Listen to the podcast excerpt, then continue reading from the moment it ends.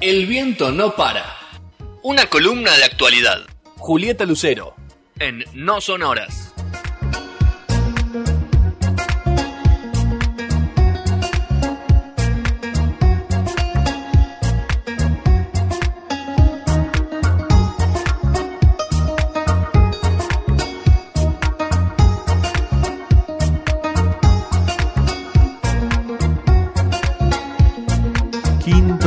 Bloque de No Sonoras, cerramos este programa a las 6.49. El viernes que viene a las 18 horas nos encontramos. en- 42, ¿eh? Te, te- te 42. adelantaste unos 7, pero tranqui. Eh, eh, no, la emisión 6.49. digo. Ah, Te cagué. Eh, vamos, a- la semana que viene festejamos los 650 programas, así numerazo. que vamos a, a estar, tratar de estar todos, los que estamos todas. Así que bueno, por el momento está Juli. Hola Juli, Juli Lucero.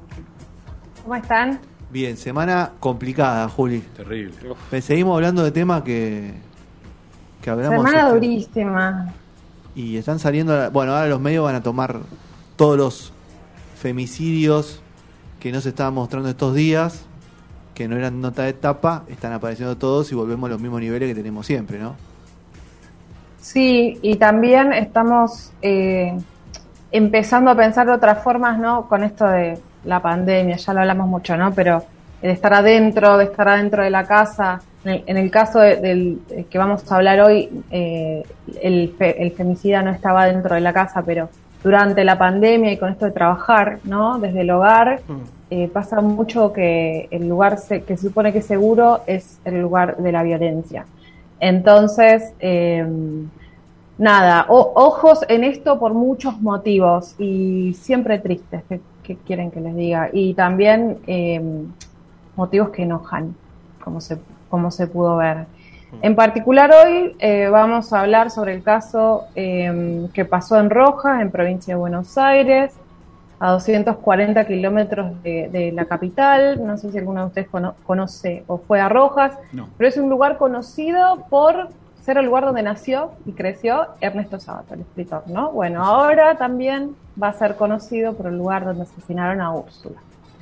El- Úrsula fue asesinada por un policía, un oficial de la policía bonaerense, que se llama Matías Ezequiel Martínez. Estamos muy acostumbrados a hablar de estos casos o de estas situaciones eh, a partir del nombre de la víctima, pero lo vamos a repetir hoy muchas veces. La persona que asesinó a Úrsula es policía y se llama Matías Ezequiel Martínez. Úrsula tenía eh, 18 años y fue asesinada por alguien que ella quiso, que ella quiso mucho y que de un tiempo a esta parte venía denunciando a la justicia por violencia de género. Es un baldazo de agua fría, ¿no? Como, como decía Fede, nos trajo otra vez estas situaciones al, a la agenda, a la agenda de noticias, por, por varias cuestiones. Primero, porque se trata de un oficial del Estado, la persona eh, que la asesinó. Pero por otro lado, porque ella de alguna forma, a través de eh, comunicaciones privadas, pero también a través de redes sociales y de denuncia al Estado, 18 denuncias hizo contra esta persona, de alguna forma anunció su propio asesinato, lo cual es terrible. Ahí circulando información privada de chats, de audios eh, que son eh, que hilan la sangre, ¿no? Hay pocas cosas que uno puede decir que hilan la sangre, escucharla a ella es una de, esas cosas. Eh, por supuesto, eh, en- si no hubiese pasado lo que, lo que pasó, quizás no hubiésemos conocido toda esta situación, no hubiésemos conocido su información privada, que siempre es algo delicado. En este caso, eh, se convierte lamentablemente en prueba en un caso de asesinato. ¿Qué pasó en concreto? Hacía tiempo que Úrsula venía eh, con miedo, escapando de esta persona, de su expareja, de Matías Martínez. Eh, él la amenazaba por canales privados, en la calle, con llamados telefónicos, mensajes de distintas formas a ella y también la amenazaba con que iba a hacer cosas a su familia, digamos, era eh, una persona que amenazaba por todos los flancos de alguna forma. Eh, Y la última denuncia que hizo Úrsula fue el 5 de febrero, tres días antes de su muerte, en la, comisaría de, Rojas. Eh, y tres días después, esta persona, Mariano, Matías Martínez, perdón, la secuestró. La secuestró, se la llevó descampado a 15 kilómetros del pueblo. Ella eh, fue herida, él la hirió con un cuchillo, intentó escapar, según la autopsia, no pudo escapar, le dio unas 15 puñaladas eh, y la encontraron a las 8 y media de la noche a 13 kilómetros de Rojas. Esta persona no era cualquier persona, eh, como les decía recién, es la expareja, pero por otro lado también es oficial de la policía, con tres sumarios en curso en asuntos internos. Eh, era una persona violenta y que tenía otras causas en la justicia, como una imputación por abuso sexual a la sobrina de otra expareja en eh, una ciudad vecina que es 9 de julio. Juli, hay un dato que me parece que es importante para remarcar, para hablar de, de la magnitud de estas situaciones que es que eh, Martínez no era necesariamente un tipo poderoso en la policía. Y aún siendo un pibe que no tenía poder ni trayectoria, pero un pibe muy joven, contó con una protección que te hiela la sangre pensar la impunidad que puede llegar a tener alguien con poder real. Es así. Lo que pasa es que em, este señor, este joven, porque era muy joven, es muy joven, eh, es parte de una corporación, de mm. una organización que funciona de forma vertical, donde de, hecho es la única eh, o una de las pocas organizaciones de, eh, de, la sociedad que puede ejercer la violencia de forma legítima, con lo cual la violencia es parte de su trabajo para bien o para mal, ¿no? Eh, la pueden ejercer para defender, pero claramente también la ejercen para otras cosas. Eh, son muchas las mujeres que mueren en manos de, sus parejas policías o que son violentadas por sus parejas policías. Eh, y es lo que decís vos, es una corporación, es una estructura que funciona con verticalismo y que protege especialmente, o sea, protege a sus miembros mm. de las acciones que, que hagan y especialmente a los varones, porque mm. eh, una de las personas que lo habían denunciado antes es una ex, una ex pareja de él, digamos, también era policía. También policía, sí. Era mujer. Nunca, eh, habría que ver, habría que analizar o pensar a ver o si hay alguna situación que podemos conocer, digamos, qué pasa cuando son eh, dos pare una pareja de varones. Mm. Probablemente la situación sea la misma porque nosotros hablamos mucho de violencia contra las mujeres, pero en realidad es violencia contra la mujer y las diversidades, ¿no? Mm. Nos, tiende a quedar afuera de la mesa eso. Eh, ¿Cómo fue la detención de Martínez? Lo detuvieron en, el lugar del hecho. Eh, él, se hirió a sí mismo con el cuchillo luego de matarla y cuando llegó la policía trató de huir. La imputación que hoy tiene, el delito que se le imputa es Femicidio agravado por alevosía y ensañamiento. Eh, porque se consideró, la justicia consideró eh, que se aprovechó del estado de indefensión de la víctima, ¿no? Un estado de indefensión que no era eh, solamente, digamos, por porque él era violento, sino porque ella había pedido ayuda y no la había recibido de la forma correcta. El fiscal eh, en el caso es Sergio Terrón, que es el mismo fiscal que actuó durante las, eh, em, que estuvo involucrado de alguna forma eh, en las denuncias.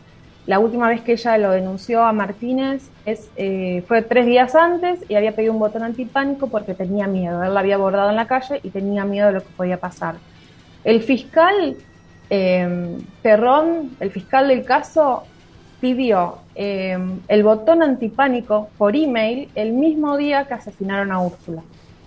Ese email, por o sea, la forma de comunicación que eligió fue esa. Ese email que él mandó al municipio para pedir el botón antipánico nunca se abrió hasta después del hecho, ¿no? Tarde, tardísimo. Pero no es una cosa tarde, es una cadena de mm. tardes. Es una cadena de tardes.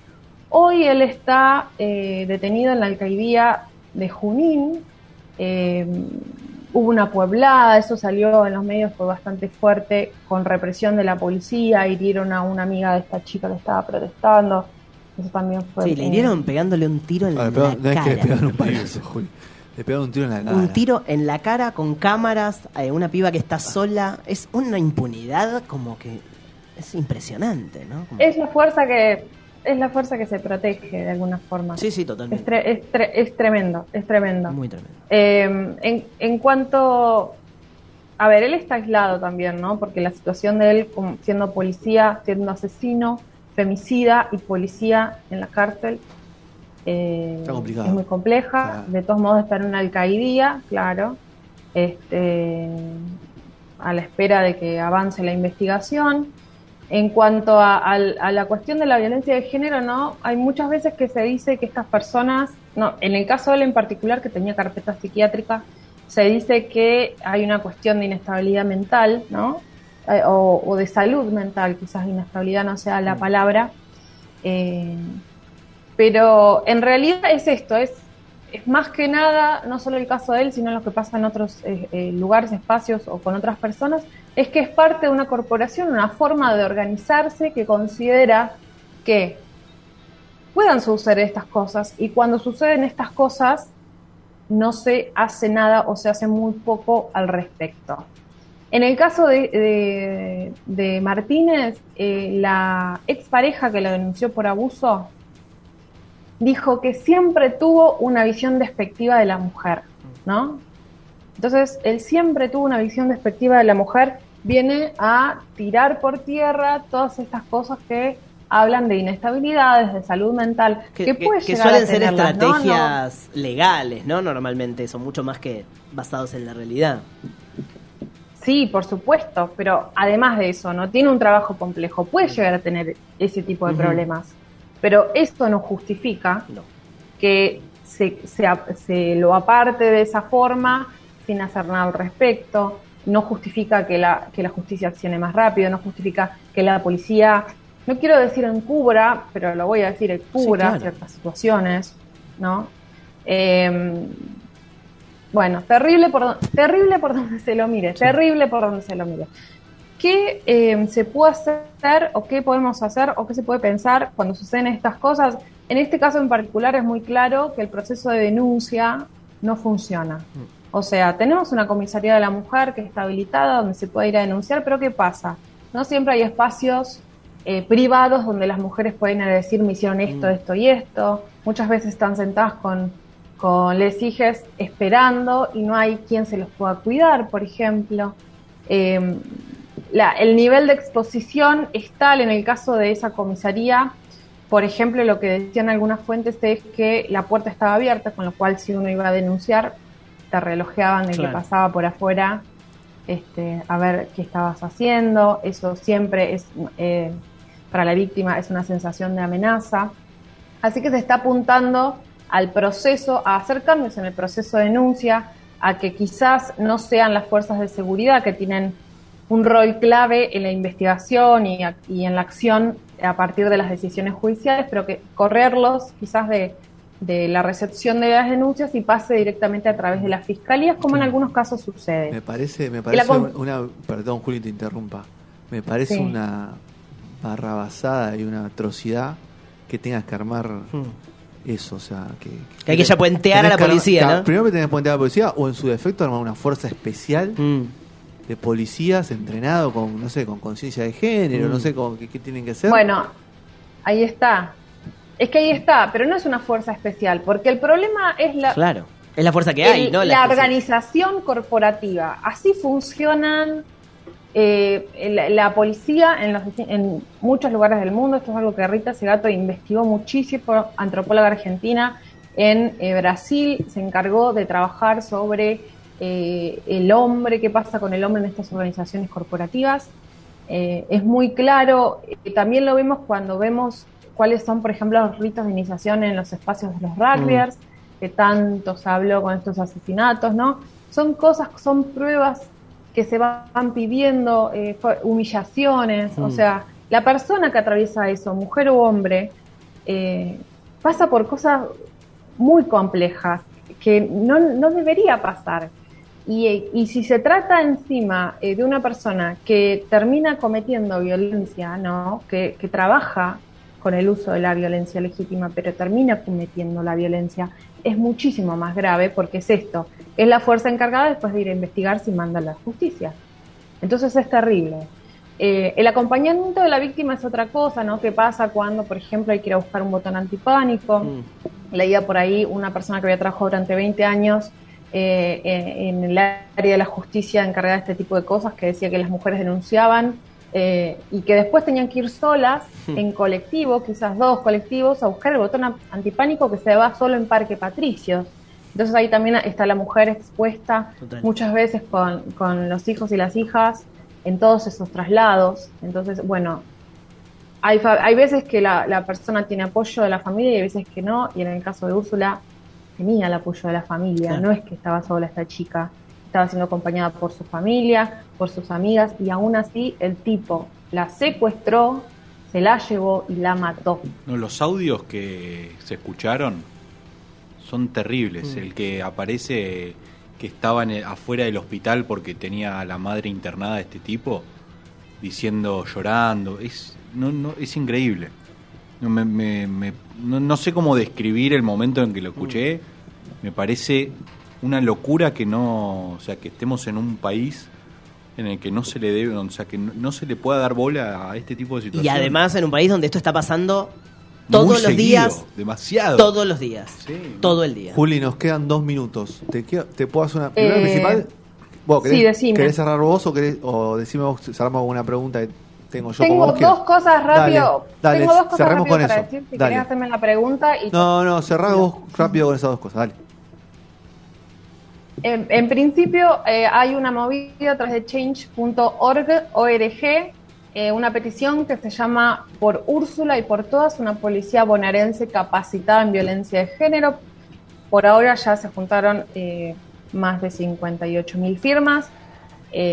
búsquenla, digamos, porque es una forma de apoyar esta causa. Por otro lado, hay que moverse, hay que salir a la calle porque no alcanza, no alcanza. Eh, y en ese sentido, el miércoles 17 de febrero, el próximo miércoles a las 5 de la tarde, frente a tribunales, convocó el colectivo Ni Una Menos, eh, pidiendo policía capacitada en violencia de género. El lema de la convocatoria es por Úrsula y por todes, y dice basta de justicia patriarcal y de represión policial, ¿no? Como estas cosas terminan vinculadas. Juli, la convocatoria está abierta eh, para varones, para chicas? ¿Cómo, ¿Cómo fue en ese sentido la decisión de, del colectivo de Ni Una Menos de, la participación de la marcha del miércoles? Es una, es una convocatoria abierta. Bien. Es una convocatoria abierta, se la, la pueden encontrar a través de redes sociales. Em, y nada, me parece, a ver, esto es una opinión personal. Si tienen la posibilidad de ir, aquel que tiene la posibilidad de estar cerca o se puede acercar hasta el lugar, que vayan porque estamos en pandemia, cuídense, tomen distancia, pero en situaciones así hay que tomar la calle, porque son estas situaciones las que son terribles que no y estas estas eh, situaciones si accionamos hay cambio. y estas situaciones mediáticas funcionan lamentablemente de garante de en la continuidad de un juicio justo de eh, cierta seriedad y velocidad a la hora de resolver un caso. Es, una pena que, que, no nos podamos hacer cargo de todos los casos y que tenga prioridad hoy este porque este es el que ingresó mediáticamente, pero como el caso de Úrsula, hay cuántos por día. Un montón. Y a manos de la policía también.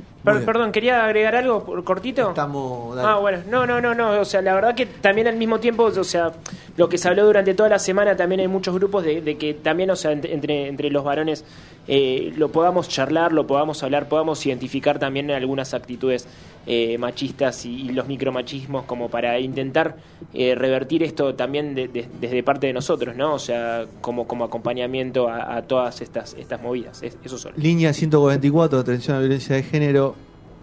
Tatúensela, muchachos. Bueno, Juli, nada. Gracias. Y perdón por... No somos una cosa, no somos una cosa. Ni ustedes ni nosotros no somos una cosa. Te mando un beso grande. Estamos al habla y hay que seguir machacando con esto.